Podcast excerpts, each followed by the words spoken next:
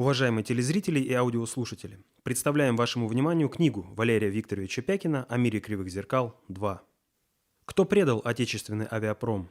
Кто такие домашние негры и чего хотели активисты митингов, проходивших в России в декабре 2011 года? На какой сценарий они работали? Что есть государство? Какими качествами необходимо обладать стране и населению, чтобы можно было обеспечить его функционирование?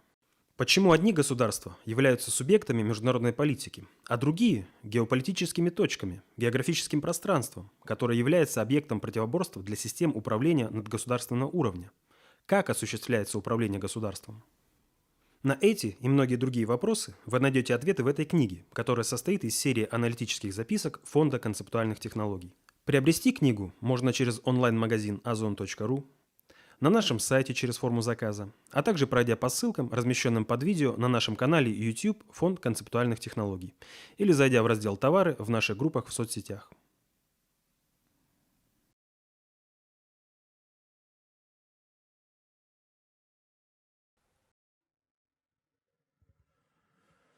Здравствуйте, Валерий Викторович. Здравствуйте. Здравствуйте, уважаемые телезрители аудиослушателей и товарищи в студии. Сегодня 24 февраля 2020 года. Э, первый вопрос возвращает нас к предыдущей передаче, когда вы отвечали э, по событию, э, связанному с ситуацией в сирийском Идлибе и так называемой истерики Эрдогана. Достаточно тут широкий резонанс получил этот вопрос. Может быть, у вас есть еще что-нибудь сказать да. в связи с этим вопросом?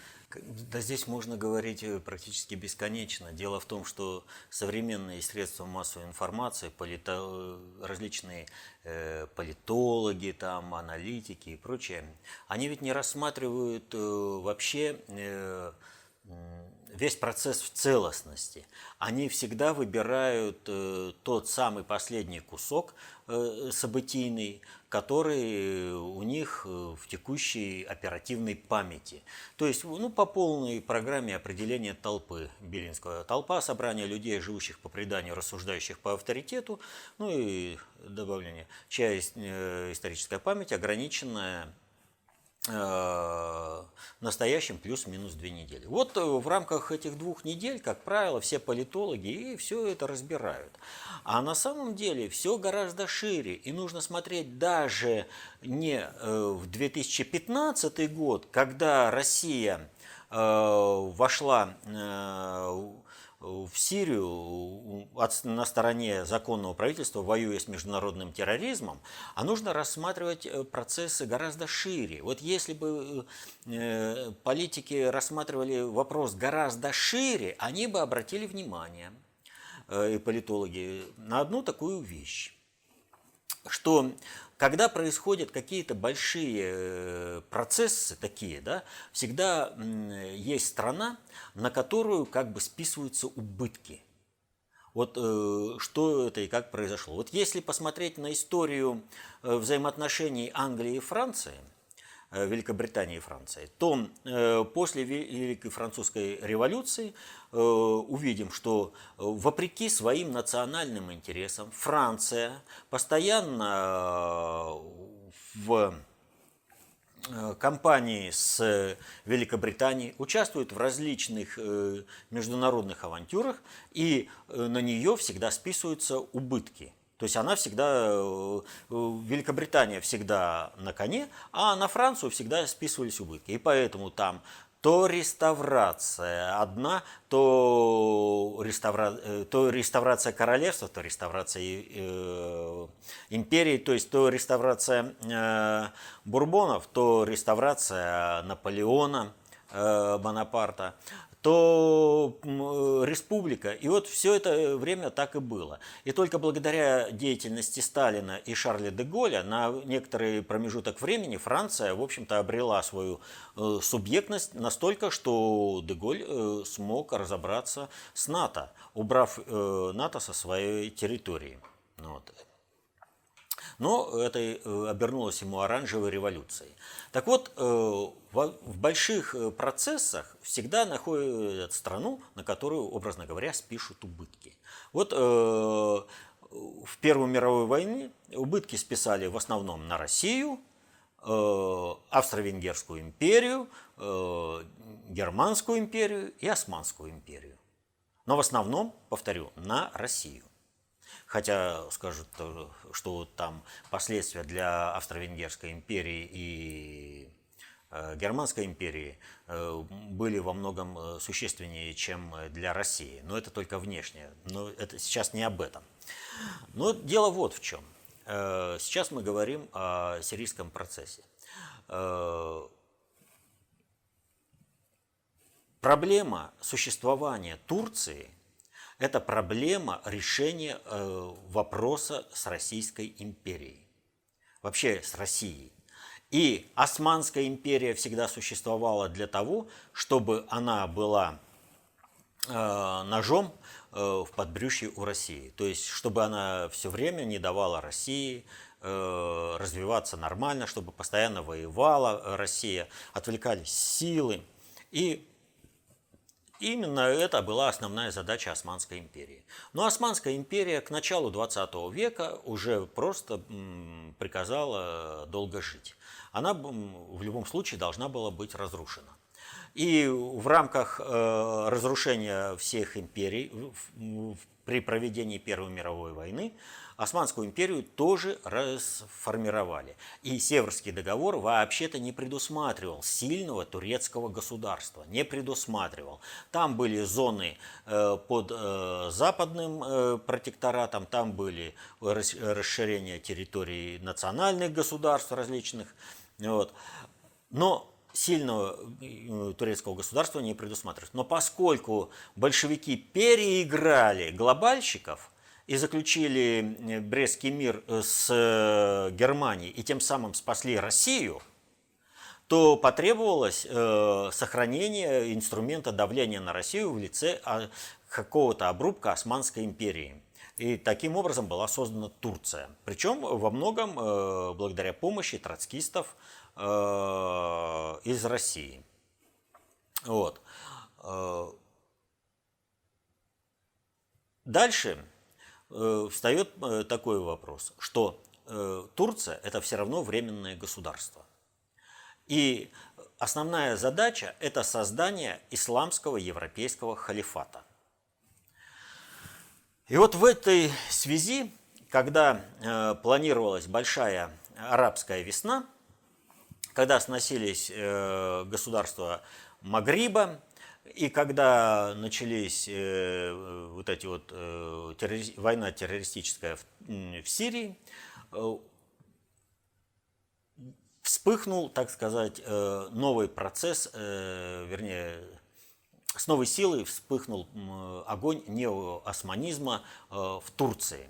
То есть Турция, как временное государство, на финальном этапе должно было получить такого лидера, который бы решил задачи для глобального управления, но при этом бы э, э, привел бы свое государство к тому, что на него было бы списаны все убытки. И, соответственно, этому, видя в террористической войне возможность э, расширить э, Турцию, уж если не за счет всей Сирии, то хотя бы за, э, за счет ее северной части и за счет северной части Ирака, Эрдоган по полной программе вписался в эту войну на стороне террористов.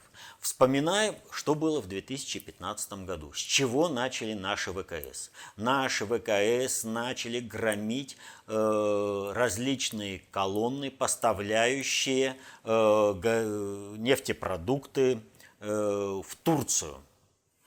Э, везли нефть, э, э грузовики, э, имеется в виду э, даже машины переделанные, ну, минимально приспособлены под перевозку э, жидких э, материалов. И вот у Эрдогана тогда была истерика. Уничтожались тысячи этих грузовиков. Прям реально тысячи грузовиков уничтожались. Этот процесс был остановлен. Были остановлены поставки э, нефти по трубопроводам. Они стали под другой контроль. И надо же понимать, это не финансовый ресурс Эрдогана уничтожался, а уничтожалась политическая устойчивость режима Эрдогана.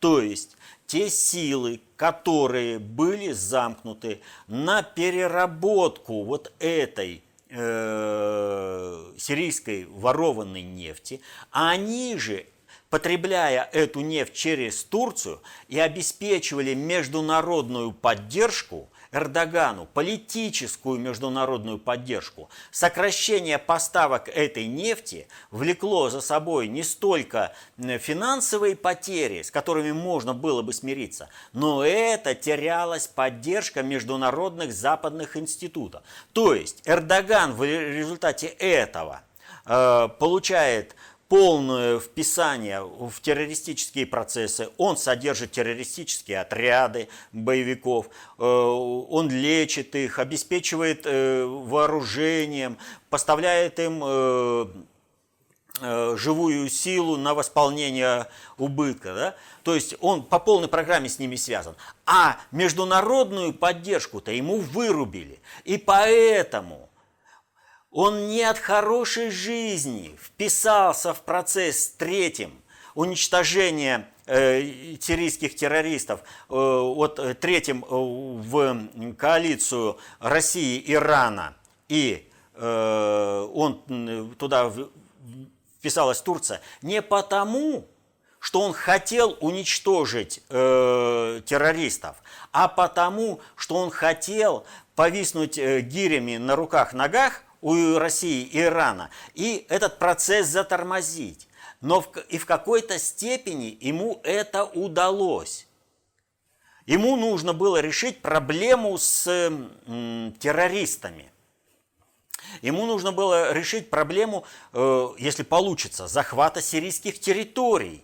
Ведь э, Эрдоган, вообще-то, если послушать его, он рассуждает о том же Идлибе, где произошло обострение, как уже все, о турецкой территории. Он уже дает указания, что сирийскому правительству делать, а чего не делать. Россия поправила его в лице Лаврова и сказала, извините, это сирийская территория. И вы, как участник антитеррористической коалиции, должны это понимать. То есть э, постоянно Эрдогану напоминают. И вот э, Эрдогана вписали э, в процесс э, управления Ливией, где на него тоже списывают убытки. И там Эрдоган попытался заявить о том, что, мол, это Россия вмешивается в Ливию. Макрон ему сказал, пацан, ты не прав. Это ты нарушил все международные договоренности. Ну вот. А Эрдоган уже понимает, что на него списывают все убытки в Ливии что ну он-то тем самым вообще лишается э, поддержки Запада по полной программе, но лишившись поддержки Запада, он тем самым рискует потерять э, поддержки Запада в Ливии, он тем самым рискует потерять поддержку и в Сирии. И ему во что бы то ни стало нужно решить две задачи.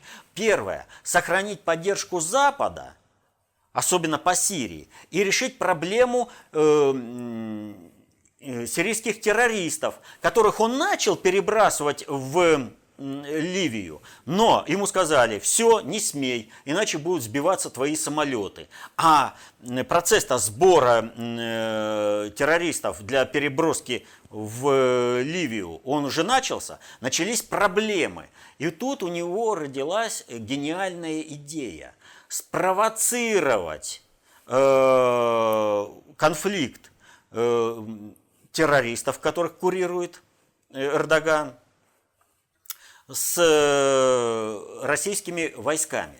А, еще немножко. Значит, э, Сочинские договоренности 2018 года. А до этого были тегеранские договоренности. И ведь тогда Эрдоган выступил о том, чтобы с террористами заключить перемирие.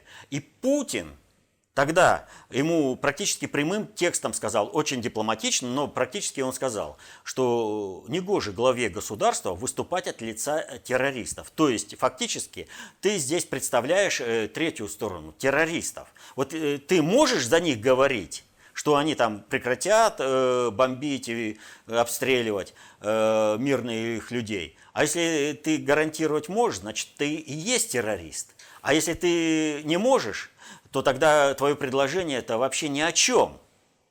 Ну вот, он был уже тогда пойман на том, что он впрямую э, содействует э, тому, чтобы террористов не уничтожали. Это к вопросу о том, как замедлить этот процесс. И он все время старался это сделать.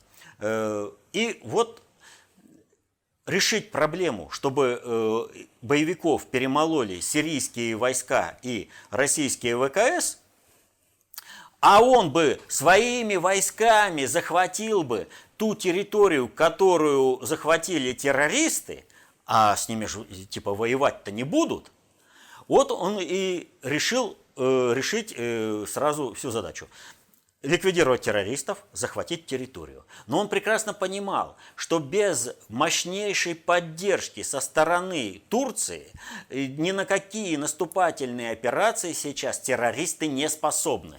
Вот он загнал танки, артиллерию, э, другие части, и э, террористы кинулись в атаку. Сирийская, это турецкая артиллерия э, как было сказано, оказала огневую поддержку э, со стороны э, ну, э, террористам, чтобы они смогли атаковать. И вот атака была отбита, и террористы понесли серьезные потери, в том числе понесли потери и турки, которые каким-то образом оказались ну, на тех позициях, которые террористы. И вот здесь есть интересный такой момент. Значит, по неподтвержденной информации, э, Россия э, нанесла удар по э, турецким артиллеристам. А подтвержденная информация, это то, что сообщили, связались по линии связи с турками и предупредили прекратить огонь артиллерии, иначе будут последствия. По неподтвержденной информации, повторю, такой удар был. А во время связи туркам было сказано, или вы сейчас же прекратите э, э, огонь артиллерии, или же прилетит гораздо более серьезная ответка. Был такой удар по, по турецкой артиллерии? Не было. Но вот что интересно произошло. Э, у нас по средствам массовой информации показали о том, что э, огневую поддержку наступлению террористов оказывали турецкие самоходные артиллерийские установки. И турки сами заявили, что в результате вот этого наступления террористов, обострения вот этой, они потеряли одну артиллерийскую установку вместе с экипажем как бы более чем наглядно есть, почему туркам нужно было срочно отводить э, свои войска. То есть сначала Эрдоган объявляет о том, что он всячески туда войдет, использует всю армию, вот, и вдруг начали откатываться. Почему? Ну, вступать в войну с Россией на стороне террористов – это полностью дискредитировать свой э, политический режим Турции. То есть Турция становится спонсором терроризма и теряет окончательную политическую поддержку во всем мире. И она становится той страной, э, э, будущее которой будут решать извне. То есть Эрдоган поставил страну именно в это положение. И, соответственно, этому что заявили сирийские ПВО? Будем сбивать любой самолет, который э, нарушит территориальную целостность э, Сирии. Пока что нарушают территориальную целостность Сирии только самолеты Турции. Кому ответка? Это даже не просто, что мы будем сбивать игиловские самолеты, которые неизвестно откуда появились. Правда, они все э, с опознавательными знаками ВВС Турции. Вот а напрямую уже заявлено. То есть Эрдоган, он своими действиями уже поставил свою страну на грань того, что она потеряет свой суверенитет и по отношению к ней, как к стране, спонсору терроризма, будут применены э, внешние действия по тому, чтобы пресечь эту поддержку международного терроризма. Еще раз говорю, не мешайте Эрдогану. Доведет он э, Турцию до последней ручки. Единственное, что, конечно, очень жаль, что погибают наши бойцы и командиры. Вот. Честь и хвала нашим героям, которые сражаются за нашу Родину на дальних подступах, не допуская терроризм на территорию страны.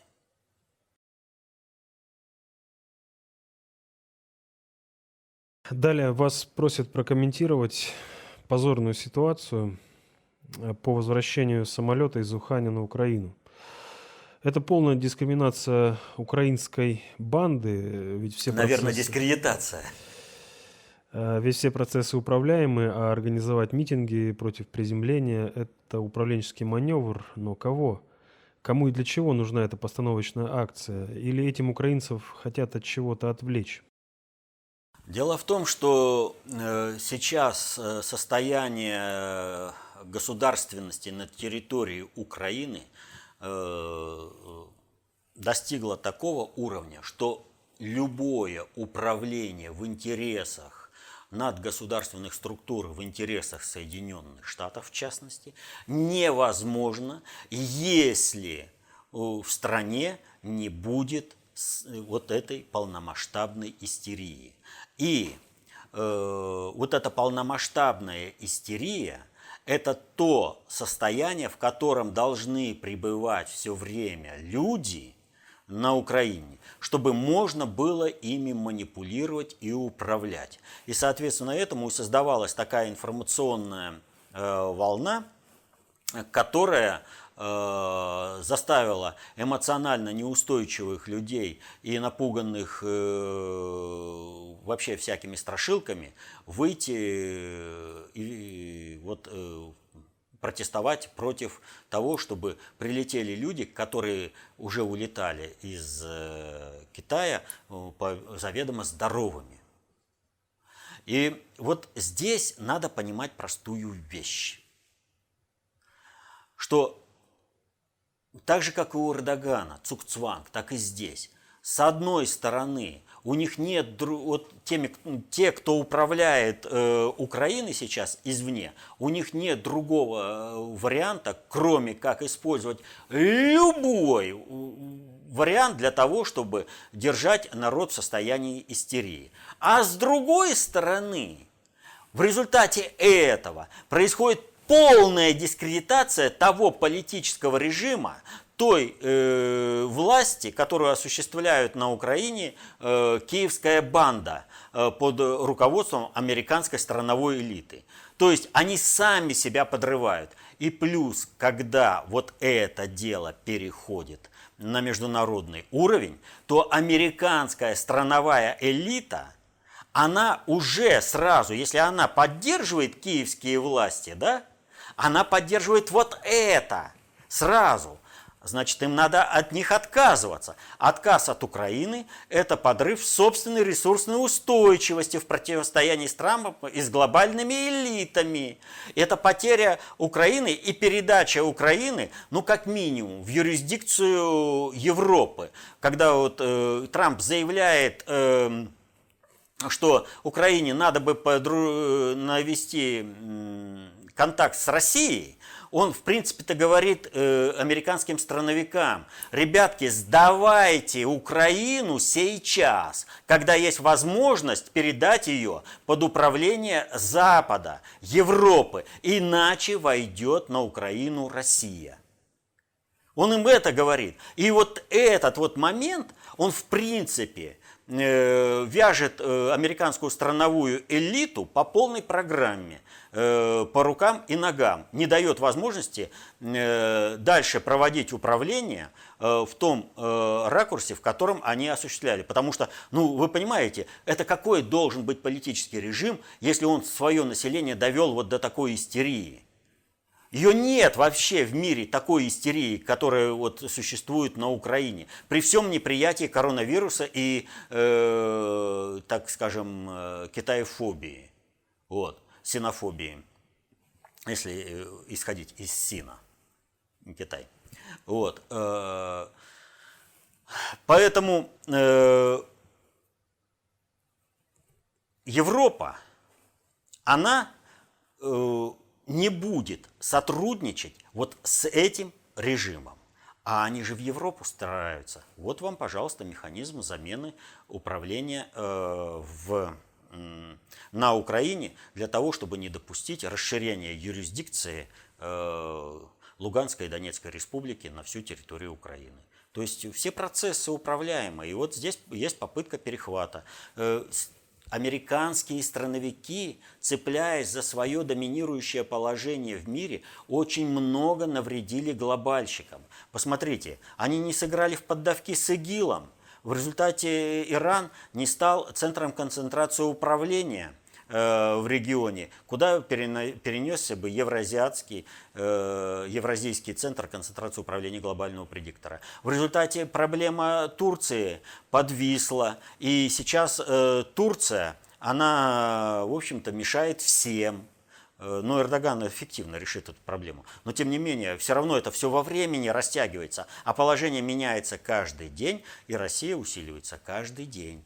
Вот э, поэтому и нужно, э, чем быстрее дискредитируют вот этот э, киевский режим, тем быстрее пытаются передать, и может быть ему и получится, как они думают, передать управление Украиной в Европу от Соединенных Штатов, от американской страновой элиты. В Европу их затягивают.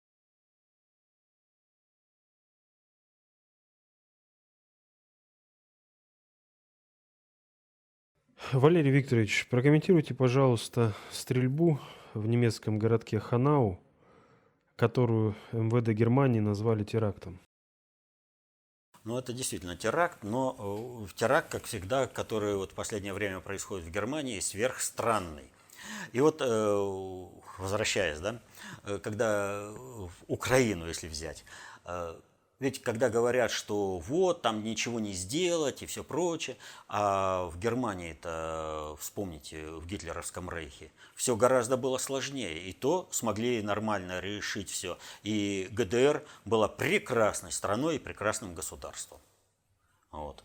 Э, так что главное э, людей не оскотинивать, а дать им возможность состояться в качестве людей. Так вот, э, мы, когда говорили сейчас об Украине, мы говорили об американской страновой элите. И мы знаем, что американской страновой элите, в отличие от э, глобальщиков, не нужен э, самостоятельный центр концентрации управления в Европе. То есть, э, пока был Пакс Американо, им было очень комфортно и хорошо. А если сейчас им нужно сжиматься, что предлагают глобальщики, становиться национальным государством, э, жить за счет своей экономики, а не за счет всего ограбления, значит, нужно согласиться с тем, что э, в Европе будет свое управление. И здесь э, американская страновая элита очень и очень сильно сопротивляется. Вспомните э, выборы, когда им удалось протянуть Макрона вместо уже и забыл, э, другой претендент на э, пост президента Соединен... Соединен... Франции, извините. Вот. Э, он... Они сопротивляются везде. И, соответственно, этому им отдавать Германию, оккупированную Германию, где вот когда говорят, в Германии политическая сила такая-то, в Германии политическая сила такая-то, рейтинг такой-то, рейтинг другой-то, все эти рейтинги, все эти движения, кто какой э, поли, э, политическую эту э, позицию заявит, определяются все в Вашингтоне. А, Франсуа Фийон, конечно, Франсуа Фийон был э, соперником э, на президентских выборах э, в во Франции и проиграл Макрону. Ну, такие кадры, в общем-то. Но э, Макрона перехватили, э, и он еще дергается э, иногда э, в рамках политики американской страновой элиты. Но, в принципе, он сейчас работает в рамках глобальщиков. Потерять в этих условиях еще и Германию, ну, на такое американская страновая элита не может пойти. И вот происходит теракт. Э, теракт, который, безусловно, э, напрягает все общество, и теракт, который э, показывает определенную политическую направленность. То есть человек, совершивший этот теракт, он как сказать, человек, который восторгается Трампом. А, вот видите, террористы восторгаются Трампом. А теперь посмотреть, а какие доказательства того, что именно он совершил этот теракт? Все, что о нем известно, это то, что был какой-то силуэт мужчины, примерно э, соответствующий этому человеку, и, и он был идентифицирован исключительно по номеру автомобиля. Потом к нему пришли, опа-на, а он убит, убита его мать. Есть э, пространные опусы. Но так извините, так любого можно подставить. Абсолютно любого. И вот что касается терактов э, в Германии, то вот они все сделаны как под копирку. Всегда э, есть очень серьезные основания э, сомневаться в том, что совершивший теракт – это реально тот человек, на которого показывают. Всегда есть очень большие основания э, говорить, что очень большая доля вероятности того, что это совершенно не так. В данном же случае тоже видно, что это, в общем-то, не какой-то акт э, какого-то э, человека, э, любого, вот, а это, в общем-то, действие спецслужб. Вот почему он выбрал кальянные? А кто сидел э, в той кальянной, э, где он там перестрелял людей-то? А не являлось ли э, реально устранение какого-либо из этих людей настоящей целью, вот, ну, попутной имеется в виду целью э, совершения этого теракта. А в принципе сам теракт, повторю, это попытка удержать американская, американская страновая элита пытается этим терактом удержать э, Германию в рамках своего управления. То есть под, подрубив э, устойчивость Трампа. Вот смотрите, какие люди. То есть э, они же как, эмоционально накручивают все время против Трампа. У них нет фактологии, которую бы они могли привести. И поэтому у них только эмоции, эмоции, эмоции. Э, что Трамп плохой и все.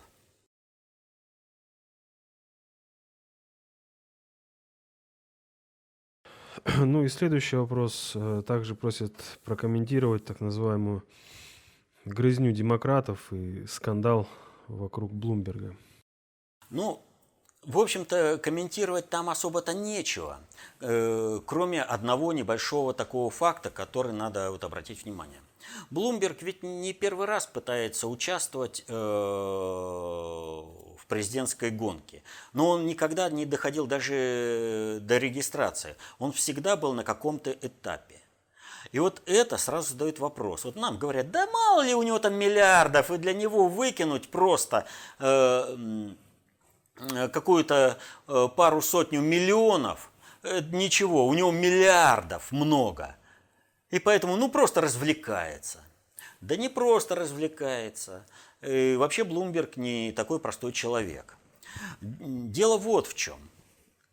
Э, для того, чтобы глобальщикам Э, достичь своих целей управления, им нужно заставить своих противников говорить на том же языке, на котором говорят глобальщики, говорить о тех же проблемах и э, с определенного э, угла зрения. То есть, если Трамп будет говорить о глобальных проблемах и проблемах Соединенных Штатов, а э, демократы будут говорить о том, что он русский шпион, это две параллельные м, линии, которые между собой не пересекаются, и там как удастся кому перехватить, где э, управленческие процессы, где у тебя там чиновников больше, там у тебя больше насчитают за демократов. Где у тебя чиновников меньше, э, там у тебя э, меньше э, насчитают за демократов. Вот. Но разлом-то происходит не между республиканцами и демократами, а так горизонтально. Страновики есть и в республиканцах, и в демократах. Глобальщики есть и в, в,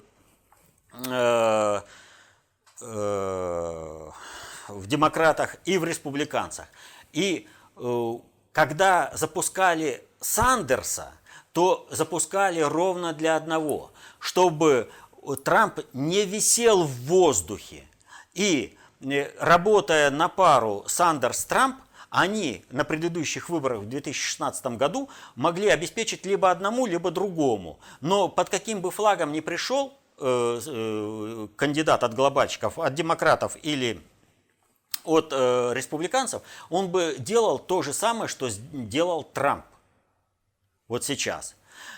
Но Сандерс оказался стар уже, и он не может держать накал э, той политической борьбы и держать планку э, вот этого э, понятийного уровня э, глобальных процессов управления, который нужен глобальщикам. И поэтому для поддержания темы, для того, чтобы не соскочили э, в эмоции, чтобы не ушли на другие темы, э, другие э, противостоящие э, Трампу страновики, сконцентрировавшиеся в плане противостояния на э, демократах, потому что и страновики из республиканцев поддерживают демократов, лишь бы против Трампа было, и э, демократы, э, страновики все здесь э, скопились. Вот они все в лице демократов как бы объединились против Трампа. Чтобы у них этой позиции не было, глобальщики ввели таких, как Блумберг и Сандерс, чтобы была общая основа э, информационная, на основ... Э, которая бы позволила победить вот конкретно глобальщикам. Неважно, кто это будет. Хотя э, на настоящий момент, в общем-то, все складывается к тому, что это будет, безусловно, Трамп. Пока что других вариантов нет. Вот. Тем более, что два старичка, Сандерс и Блумберг, ну, они способны на хороший разогрев, но на противостояние со страновиками э, у них э, здоровья уже не хватает. Потому что, как бы там ни было, как бы State э, глубинное государство не работало, все равно достаточно много приходится выдерживать личностно человеку. И вот посмотрите, как на, на Трампа и на его семью все это сказывается. Вот. То есть удар будет достаточно серьезный. Но для того, чтобы страновики проиграли, и чтобы им навязать повестку дня, повестку разговора, вот, кроме Сандерса, снова ввели э, Блумберга. Блумберга всегда вводили для того, чтобы изменить тематику разговора, изменить э, информационное поле, на основе которого проводится данная предвыборная кампания. Как только он это сделал, вбросив огромное количество денег, он ушел. Все говорят, он поиграл, он информационное поле изменил той команды, за которую он якобы выступал. И в результате этого он и сейчас выстраивает э, демократов э, под э, нужное для реформирования со стороны глобальщиков Соединенных Штатов направление. Вот что он решает. И особенно уж хорошо, если он, так скажем, э, ну вот Хиллари Клинтон там он себе возьмет. Но вот понимаете, он, она же э, вообще вздохнуть свободно не сможет, рукой ногой двинуть не сможет э, в нежных объятиях Блумберга. То есть он ее впишет по полной программе в свое информационное поле. Вот эти вот информационные путы на Хиллари будут надеты так, что она не сможет помешать реализации управления со стороны глобальщиков. Вот какую задачу Блумберг решает.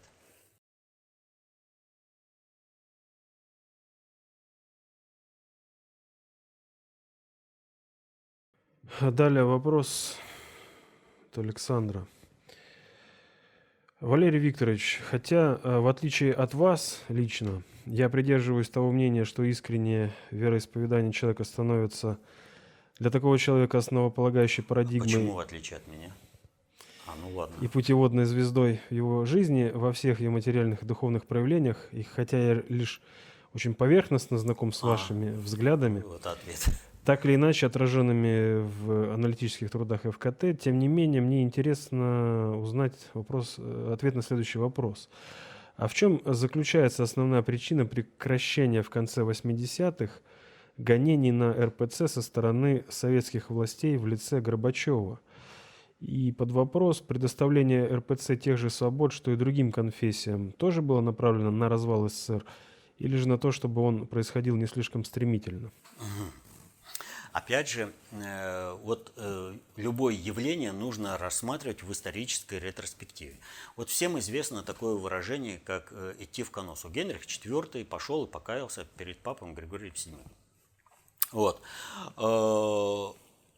Там в противостоянии государства и церкви победила церковь. Примерно такая же ситуация – Э, была и в России. Когда э, церковь противостояла или сотрудничала, там, ну, в общем, на договорной основе с государством. И только Петр I э, ввел главенство царя над церковью. И все говорят, о, как это плохо, как это плохо. Между прочим, это решение Петра I позволило э, династии Романовых Э, править 300 лет и обеспечила, э, в общем-то, достаточно успешно э, социальный мир внутри России. Дело в том, что почему Петр I пошел на такое решение, как возглавить церковь. Петр I прекрасно знал, как была сметена династия Рюриковичей, как была организована смута, и откуда исходит, в общем-то, э, главная угроза устойчивости государству. Э, дело в том, что э, смуту на Руси хотели того или не хотели, но организовали церковники. Дмитрий, э, Лжедмитрий I Гришка Распутин, э, он был воспитан в чудовом монастыре, игуменом Пафнутием. И для чего это делалось? Дело в том, что Пафнутий имел возможность э, присутствовать э, на царских приемах, на дипломатических приемах и прочее. Э, Отрепьев был рядом с ним. И вот это сейчас можно там фильмы какие-то посмотреть, еще как-то дистанционно подготовиться. А тогда нужно было, чтобы знать, э, как по-царски ступить до слова молвить, нужно было в этой среде жить, э, обвыкнуться, смотреться в различных обстоятельствах. И вот Пафнутий, предоставив, в общем-то, таская за собой Гришку Отрепьева, он обучил его все это, он все это увидел и все прочее, и поэтому его воспринимали, Гришку Отрепьева, как царя. Вот. То есть э, смута, государственный переворот, э, крушение династии было ру, делом рук э, церкви. И, естественно, э, Петр I, не желая э, чтобы свергли его или его наследников, решил обезопасить государство от этого э, вмешательства в государственное управление и поставил церковь под э, контроль государства. Он э, понимал простую вещь. Не потому, что э, церковь как такова, она э, несет э, вред государству, а потому, что включенность значительной части высших церковных иерархов в надгосударственные процессы управления представляет государственную угрозу, он это сделал. И это было сдерживающим механизмом на протяжении 300 лет. И обратите внимание, с какой э, истовостью церковь поддержала э, э, свержение э, Николая II, то есть э, Петр I был абсолютно прав. И с какой истовостью церковь выступила вообще против государства. Большевики восстанавливали государство, а церковь выступила против государства. И потребовалось значительное время для того, чтобы это дело устаканилось. И вот когда церковь смогла э, сама в себе определиться э, за Россию, она против России, вот тогда, после Курской битвы и Сталинградской битвы, Сталин возродил э, церковь как институт социальный в стране. Но вот эта государственная направленность церкви, вот в результате вот таких больших катаклизмов социальных, Э, который Россия пережила за 300 лет, и особенно э, гражданская война э, в России в 20 веке, вот, привела церковь к тому, что она стала государственным институтом, не устраивала надгосударственное управление, которое видело по-прежнему в церкви как свой инструмент проведения надгосударственного управления, вмешательства в государственные э, дела и э, крушения государства, как нужно. И поэтому, чтобы сокрушить государственную направленность церкви, была проведена атеистическая кампания против церкви Хрущевым. Помните начало 60-х годов? Вроде ни с того, ни с сего, вот казалось бы, только в 43 году восстановили, только вот гармонично вошла в состав советского государства, определенный общественный институт, государственная направленность, все нормально. И вдруг ни с того, ни с сего, просто э, ретроградство там и прочее, в чем только не обвиняли. Снова вот эта э, антицерковная пропаганда – как она была направлена на то, чтобы подломить церковь, снять ее э, с пути государственных интересов. Вернее, не из того, чтобы... Э, э, не в том плане, что она мешала реализации государственным интересам, а в том, чтобы церковь не содействовала реализации государственным интересам. И весь процесс с Хрущева по Горбачев – по, по Горбачеву, э, вот эта э, реструктуризация, перестройка церкви постоянно шла. Она шла в теневом э, сегменте, но она шла. И дальше наступает момент, когда нужно переформатировать глобальщикам Советский Союз. Но просить людей просто так было невозможно – Потому что если не будет э, подставленного, э, э, подставленной альтернативы, люди начнут искать эту альтернативу сами. И поэтому Горбачев проводит помпезно тысячелетие крещения Руси, возрождает церковь, интерес к ней – и несмотря на то, что действительно при крушении КПСС и когда люди лишились духовной опоры, в очень серьезной э, мере кинулись в церковь, ну там же ведь э, такого наплыва э, людей в церковь, э, вот э, как э, при крушении советской власти и Советского Союза, ну не было. Это творилось что-то невероятное, когда туда люди ломанулись. Но церковь оказалась не способна дать людям то, зачем они пришли – духовность. Институт церкви оказался во многом аналогичен институту э, КПСС. И, соответственно, этому церквей сейчас много, но много ли людей туда ходит? Вот. Так что вот такая была задача. Чтобы все процессы были управляемы, э, заранее подготовили церковь как правоприемницу КПСС, но ровно с теми же задачами. Но церковь все равно, так или иначе, э, она представляет все население, и процессы, происходящие в населении, протекают и в церкви, люди же везде. И, соответственно, этому не получилось у глобальщиков полностью сделать из РПЦ э, врага российской государственности. Не получилось.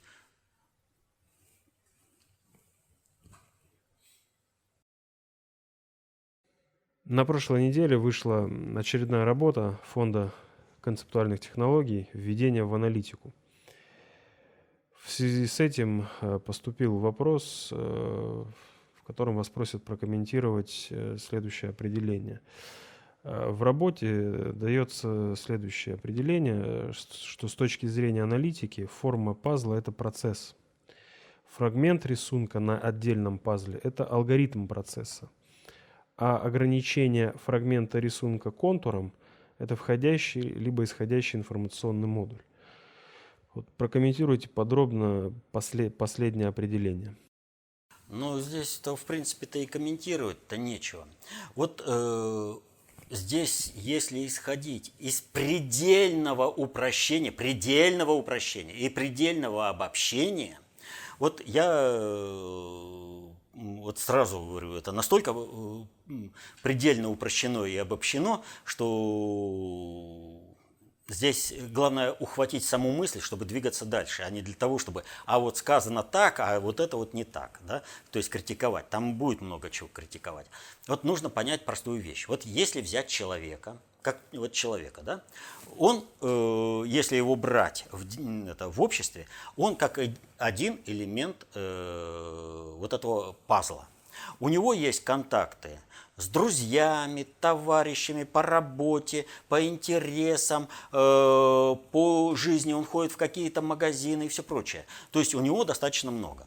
Но когда у человека появляется семья, вот, и этот э, элемент семья становится другим, вот этим элементом пазла, то у него расширяется и возможность влияния других информационных процессов на его семью. То есть человек, молодой человек женился на девушке, а девушка тоже работает. Она тоже э, ходит по каким-то институтам, э, это, социальным институтам имеется в виду, по каким-то заведениям, она общается с подругами, у нее есть круг интересов, и вот эти интересы должны между собой совпасть. И этот вот алгоритм процесса жизнедеятельности семьи, вот, э, он э, становится другим. Один человек – это один алгоритм процесса, это один процесс. Другой алгоритм, э, семья – это другой алгоритм. Эти вот два процесса, они совместились и сделали новый пазл. И, соответственно, этому, смотрите, какая ситуация. Вот человек пошел на работу, да? а у него там какие-то процессы происходят на работе. Эти процессы – они переносятся на семью. Ну, какая-то нештатная ситуация, она моментально сказывается на семье. Э, э, какие-то отношения в коллективе, она моментально сказывается на семье. Но на самом участнике процесса, вошедшем в другой пазл рабочий, это сказывается одним образом, а вот на семью, на его жену, детей сказывается уже другим образом. То же самое происходит, когда процесс э, управления идет, скажем, через жену. Или вообще в общественном транспорте произошло какое-то событие, которое воздействует на человека, и это меняет алгоритмику э, в этом э, процессе жизнедеятельности пазла семья. И так вот все это совмещается, все совмещается и расширяется. И соответственно этому э, человек, семья, так скажем, ну, если пойти то дом с соседями, населенный пункт, э, э, там район, город, э, субъект федерации, государство, страна, весь мир. Все это и складывается из вот этих множества-множества пазлов, которые, процессы в которых пересекаются. И каждый вот этот вот процесс, вот смотрите, ограничение, входящий информационный или исходящий информационный модуль. Человек ходит на работу. Со стороны него это исходящий информационный модуль. А э, со стороны работы это же входящий информационный модуль, э, который воздействует на процесс и алгоритмику процессов внутри вот этого пазла семья. То есть здесь все достаточно просто и элементарно. Если э, вот, э, понимать, что мы имеем в виду не с какими-то статичными картинками, а с динамическими процессами. Вот. Э, хотя вот, как выясняется, действительно, вопрос понимания пазлов вызывает достаточно такое, ну, не то чтобы непонимание, а э, как бы люди не могут его понять именно в динамике. Вот в статике понимают хорошо, а вот в динамике не понимают уже, что нужно отсматривать, какие процессы. Ну, вот смотрите, э, взять, опять же, динамический процесс да, э, жизнедеятельности семьи. Но ведь дети ходят в школу, в детский сад, так или иначе все это сказывается. Вот, и через это тоже есть входящие и исходящие информационные модули. То есть с детским садом а, одно соч, э, соч, это, одна состыковка. С со школой другая состыковка, с работой жены третья, пошли в театр э, четвертая. И вот эта вот вся э, полнота алгоритмики процессов жизнедеятельности семья, она э, так или иначе состыковывается с различными пазлами в жизни всего общества. В этом отношении, говорю, вот этот вот статический пазл можно сравнить с пазлом 3D, когда нужно не по контуру совместить, а еще и по другим параметрам, сверху, снизу, сбоку. Вот. То есть не только один э, в одной плоскости контур, а в нескольких э, плоскостях. Так что вот такая ситуация. Это был последний вопрос. Ну что ж, вот э, как всегда, мы сегодня говорили о том, что для понимания процессов управления очень важна теоретическая подготовка, то есть знания о том, как протекают сложные, управление сложными социальными суперсистемами. Если исходить из одного понимания Э, процессов управления. Это одно видение процесса. Если исходить э, из более широкого понимания, это совершенно другое э, видение этих процессов. И, соответственно, этому видению процессов происходит э, и ваша э, реакция на отработку негативного воздействия э, среды и на использование позитивных воздействий среды для того, чтобы достичь вашей собственной э, цели. И поэтому помните, каждый в меру понимания работает на себя, а в меру непонимания на того, кто знает и понимает больше. Старайтесь знать и понимать больше. Старайтесь знать, как происходит э, управление сложными социальными суперсистемами. Знания об этом изложены в работах внутреннего предиктора СССР, опубликованных до июня 2018 года. Изучайте их. Помните, что под лежачий камень вода не течет, и что труд, э, э, учеба – это серьезный труд – труд над собой, над своим совершенствованием. Но только таким образом вы, став концептуально властными, сможете защитить интересы свои и своей семьи. Будьте счастливы, мирного неба вам над головой. До следующих встреч.